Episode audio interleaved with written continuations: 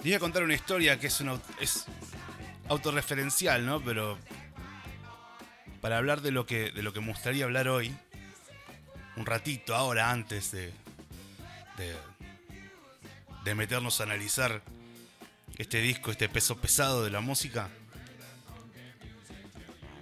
Cuando era chico, eh, siempre era vergonzoso por este motivo, ¿no? Siempre tenía miedo de quedar mal, de, hacer algo equívoco, de, de decir algo de más, de, mm, de, que algo me deje en exposición, ¿no? Después con el correr del tiempo, uno se empieza a, a familiarizar con, con los instrumentos, con la música, con las salas de ensayo, con,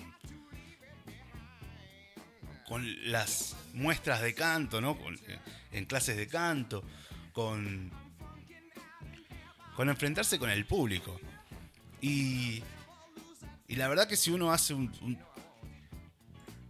una, una retrospección, ¿no? Uno si mira para atrás em, a lo que sucede hoy, digo, mirá lo, lo vergonzoso que uno era de chico, ¿no? Cómo, cómo, cómo uno tenía desde miedo escénico a, un montón de cosas y, y de, hecho, como que admiraba en secreto a toda la gente que podía de alguna manera em, romper con todo eso de manera natural, ¿no? De, de decir, che, mirá este, este pibe o esta piba como le chupa un huevo todo, básicamente. O, o mirá cómo esta persona hace todo lo que está haciendo, acertando cada movimiento, acertando cada frase graciosa, acertando cada palabra.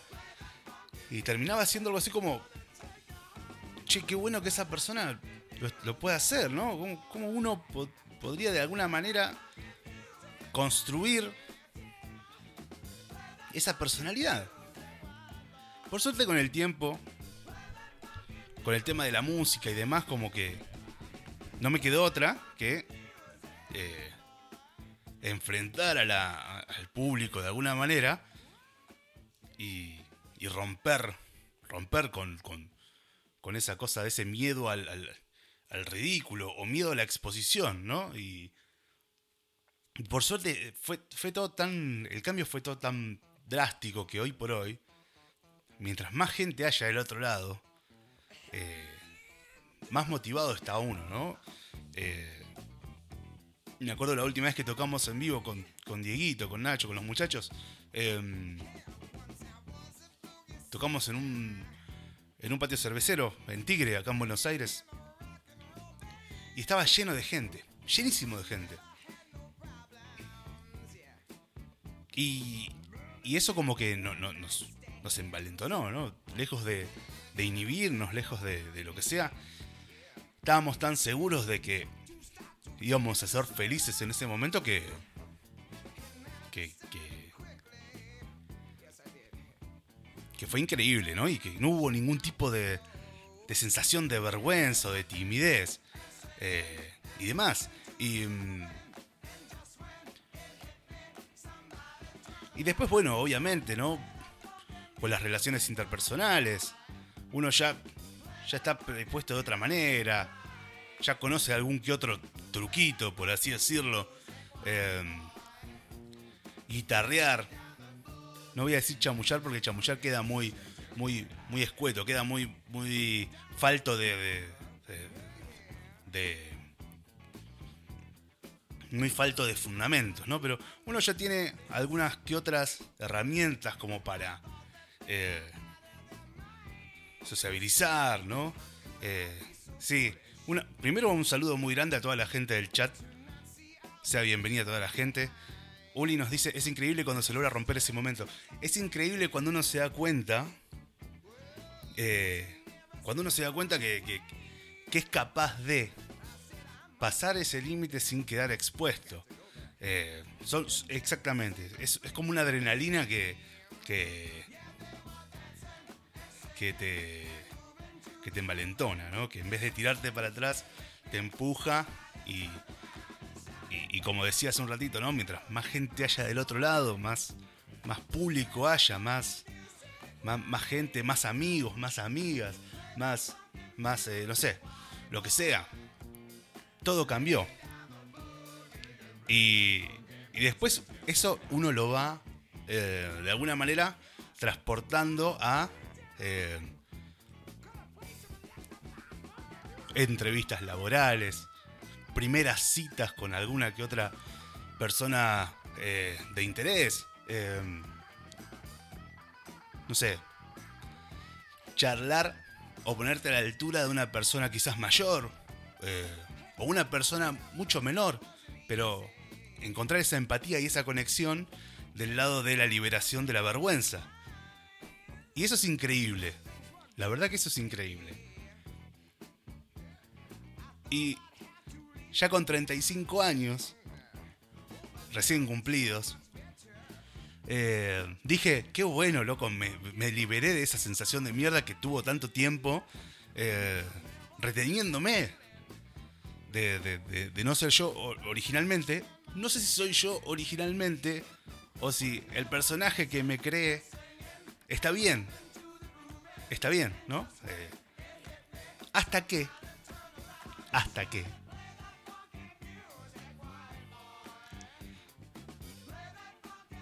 Empecé clases de inglés en la facultad. Y me tocó hablar. Me tocó hablar en inglés. Me tocó responder preguntas en inglés. Me tocó intentar. Eh, intentar hacer preguntas en inglés. Y me di cuenta que con mis 35 años hay algo que me lleva, me transporta automáticamente a mis 10, 11 años de esa absoluta inseguridad, de esa absoluta inexperiencia, de, esa, de ese manto de, de, de ese, ese, manto de, de vergüenza cuando tuve que hablar en inglés. La puta madre, dije, ¿cómo puede ser que sea tan difícil no hablar, no comprender, sino bloquearse eh, de, la vergüenza, ¿no? Eh, hermoso, hermoso como uno...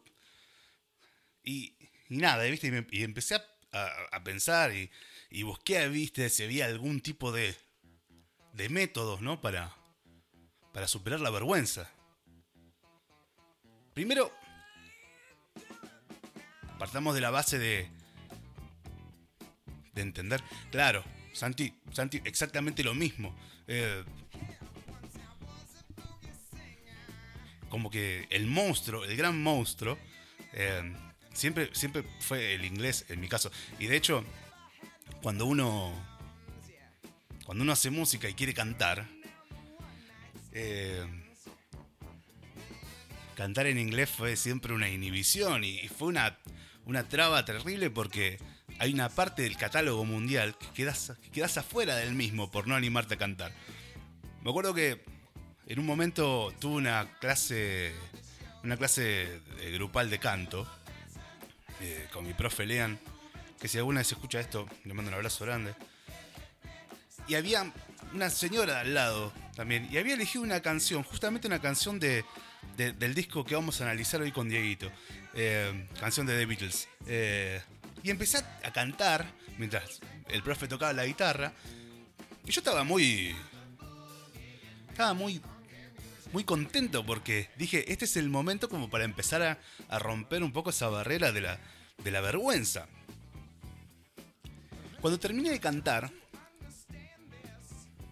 veo la, la afirmación del profe de canto, que el profe de canto que, tenía es bastante riguroso en el sentido de que cuando desafinaste decía, loco, desafinaste, o directamente decía, esta canción no es para vos por lo menos por tres años.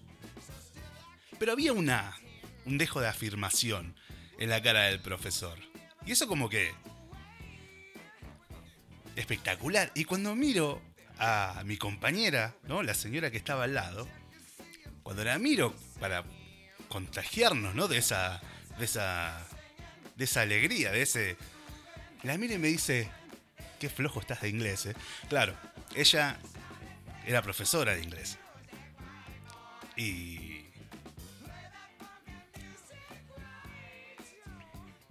La pronunciación estuvo muy mal, ¿eh? Linda, te salió linda, pero la pronunciación estuvo muy mal, me dijo. ¿Para qué? Se había asomado la, ventana, la, carita por la ventana.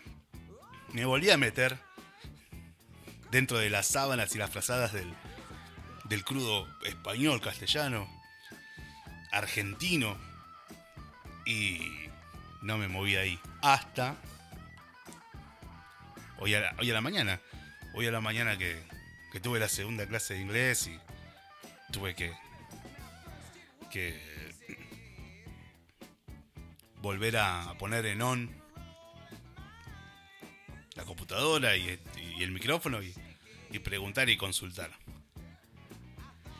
Pero bueno, la vergüenza es una sensación que nos hace sentir mal, casi siempre por algo que hemos hecho, dicho, pasado, ya que consideramos impropio.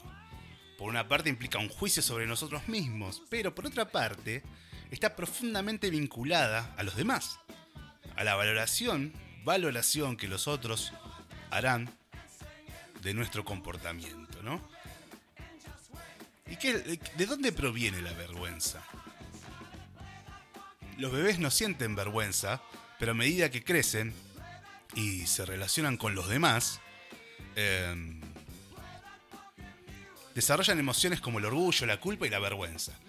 Esta última aparece aproximadamente a los 2 o 3 años de edad, cuando le niñe ya es consciente de sí y ha comprendido que las personas que se encuentran a su alrededor consideran que algunos comportamientos pueden ser impropios. Esto implica que la educación desempeña un papel fundamental para la aparición de la vergüenza. Por ejemplo, recriminar constantemente a las criaturas eh, porque han mojado la cama o porque se equivocaron al hacer la tarea, los deberes, eh, es el camino más seguro para plantar la semilla de la vergüenza.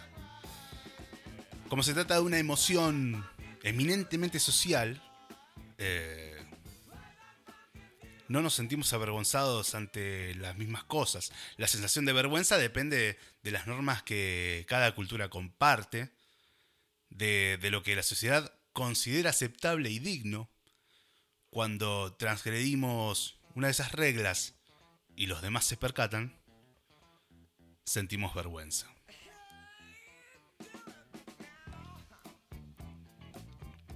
Entonces, Acá encontré seis consejos. No sé quién fue el atrevido o la atrevida que escribió dando consejos. Pero bueno, vamos a darle a la derecha. Eh, igual, ya que estamos hablando del idioma, yo quiero decir algo. Quiero decir algo. Porque hay gente que, que se escandaliza cuando habla o cuando escucha o cuando lee el idioma inclusivo. Sin embargo, al rato sube una foto o una descripción de algún perfil. Acá están mis perrijos, te tiran, ¿viste? Y, todo el mundo festeja. O te tiran un WhatsAppame y todo el mundo festeja. Pero cuando escribe, cuando, cuando leen o escuchan en nosotros, pegan el grito en el cielo.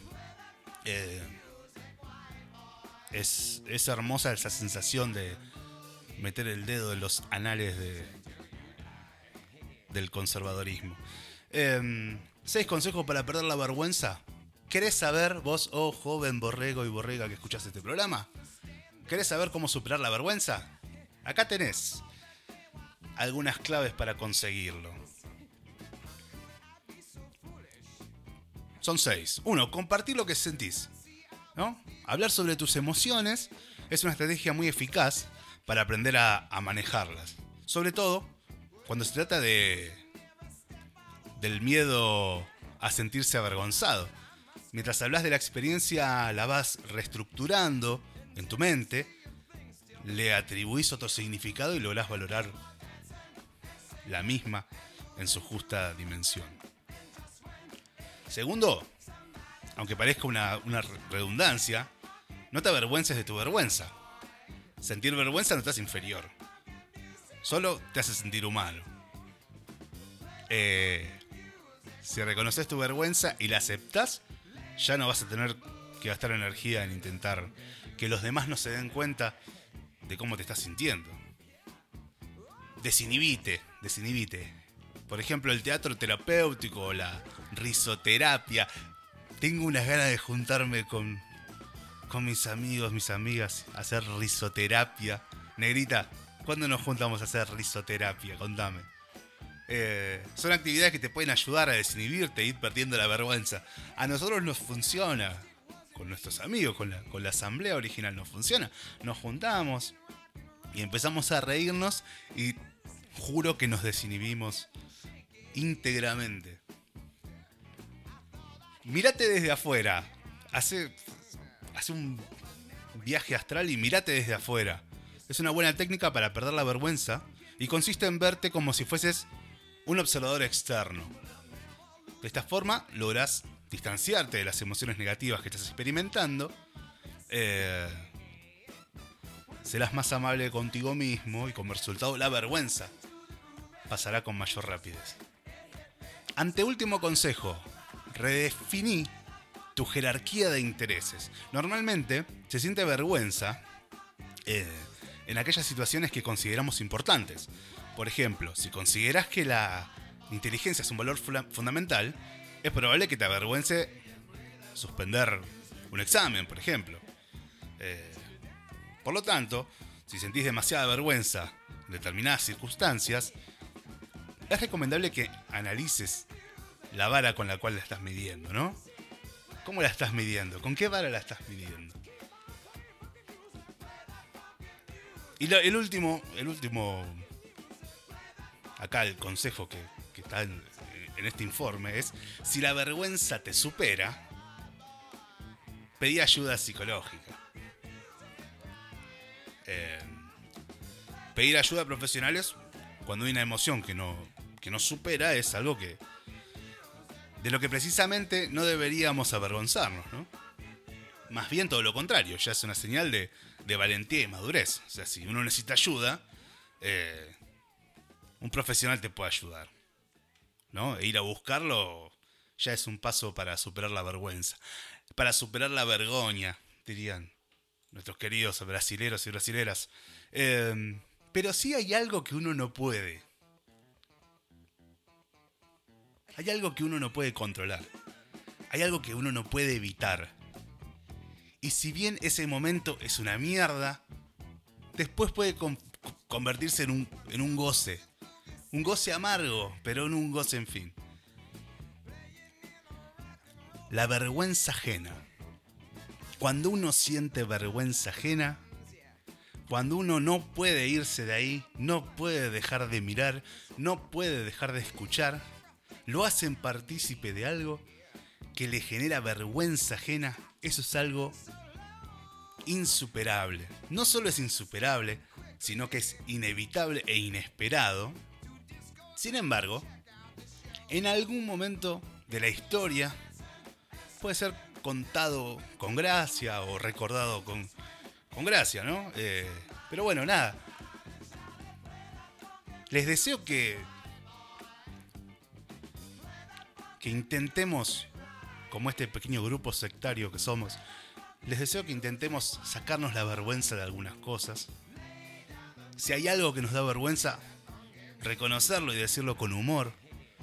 Yo quizás la próxima clase de inglés me acuerde de esta charla y ya diga, bueno, pasemos vergüenza, así tengo otra cosa para contar, ¿no?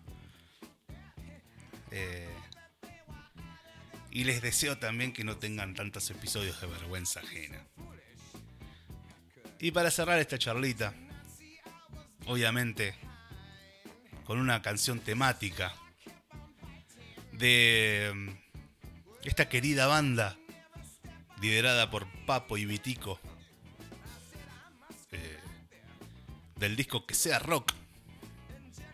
Vamos a escuchar una canción del riff. Y cuando volvemos, nos metemos de lleno de cabeza junto con nuestro amigo Dieguito Martínez, no sin antes vestirnos de gala, para hablar de Abbey Road de The Beatles. Los dejo entonces en compañía de esta canción y escuchamos a Riff haciendo vergüenza ajena.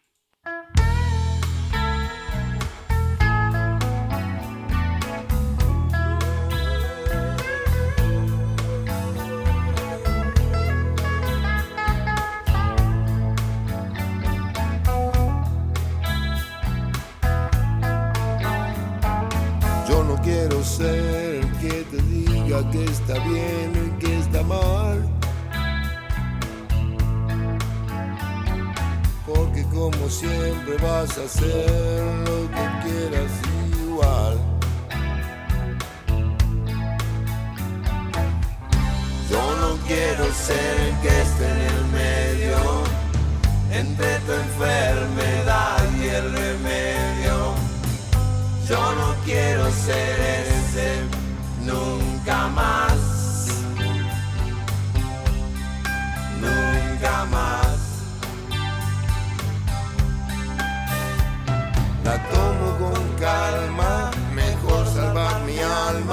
Hay cosas que mejor no hacer.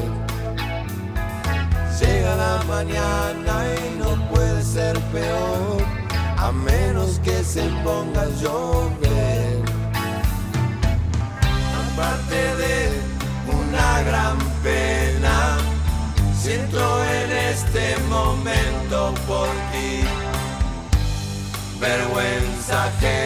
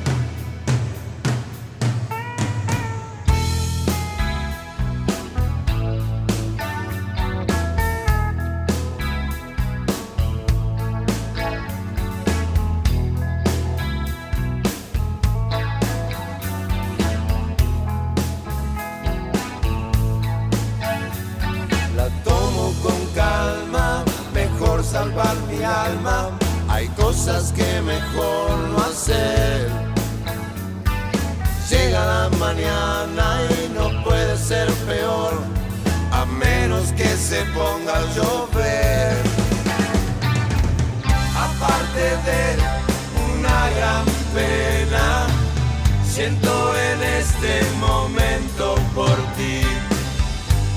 Vergüenza que